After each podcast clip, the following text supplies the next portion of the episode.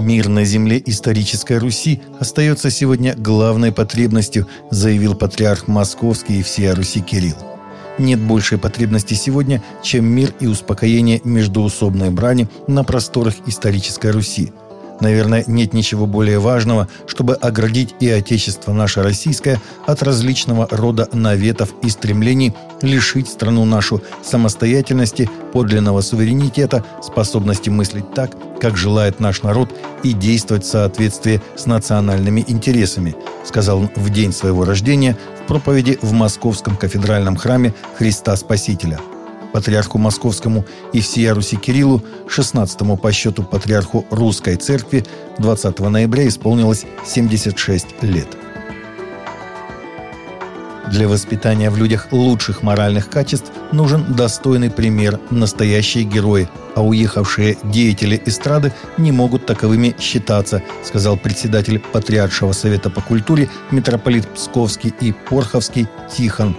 По его мнению, в советское время тоже были деятели эстрады, но другие. Представить себе невозможно, что, например, Муслим Магомаев, Людмила Зыкина, Александра Пахмутова вдруг уезжают в Дубай и хают оттуда Советский Союз или Россию.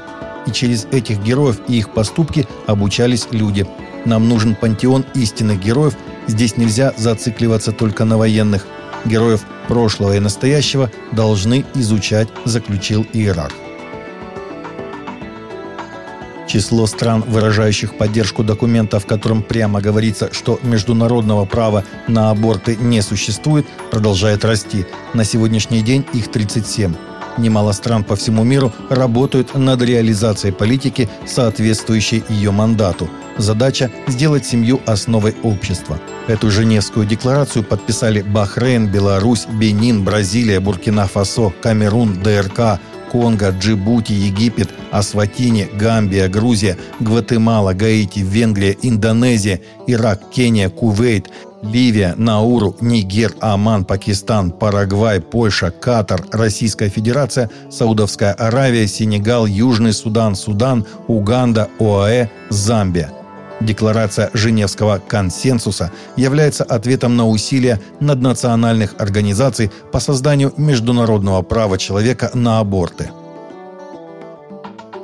Несмотря на натиск проблем и культурную неразбериху, с которыми сталкиваются многие молодые люди Америки, Бог действует, говорят в христианской группе «Молодежь за Христа». Благодаря их инициативам в этом году более 7 тысяч детей и подростков решили следовать за Иисусом Христом, что вдвое превышает прошлогодние показатели.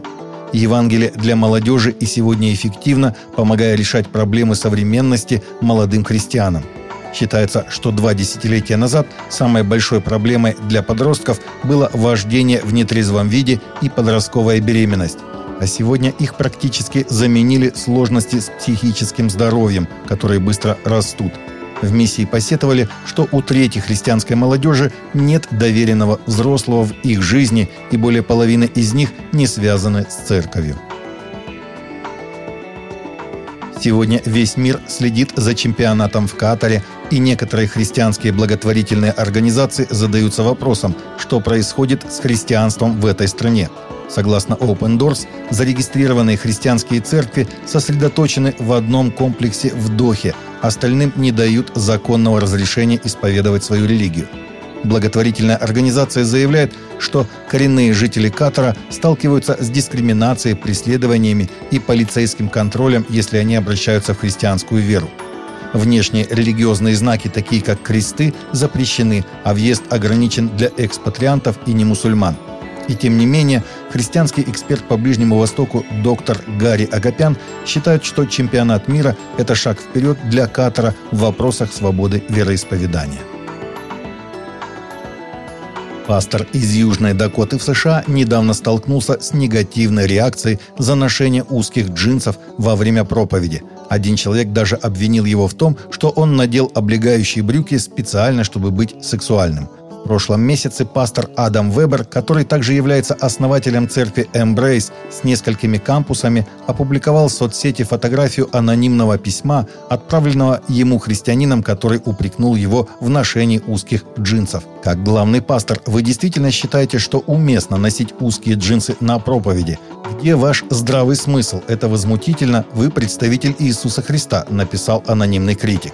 Вебер сказал, что нуждается во Христе, как и все, и что у него нет недоброжелательности к анонимному критику, а также заявил, что продолжит носить узкие джинсы. Ну а вы как думаете, друзья? Таковы наши новости на сегодня. Новости взяты из открытых источников. Всегда молитесь о полученной информации и молитесь о мире и о мире в сердцах.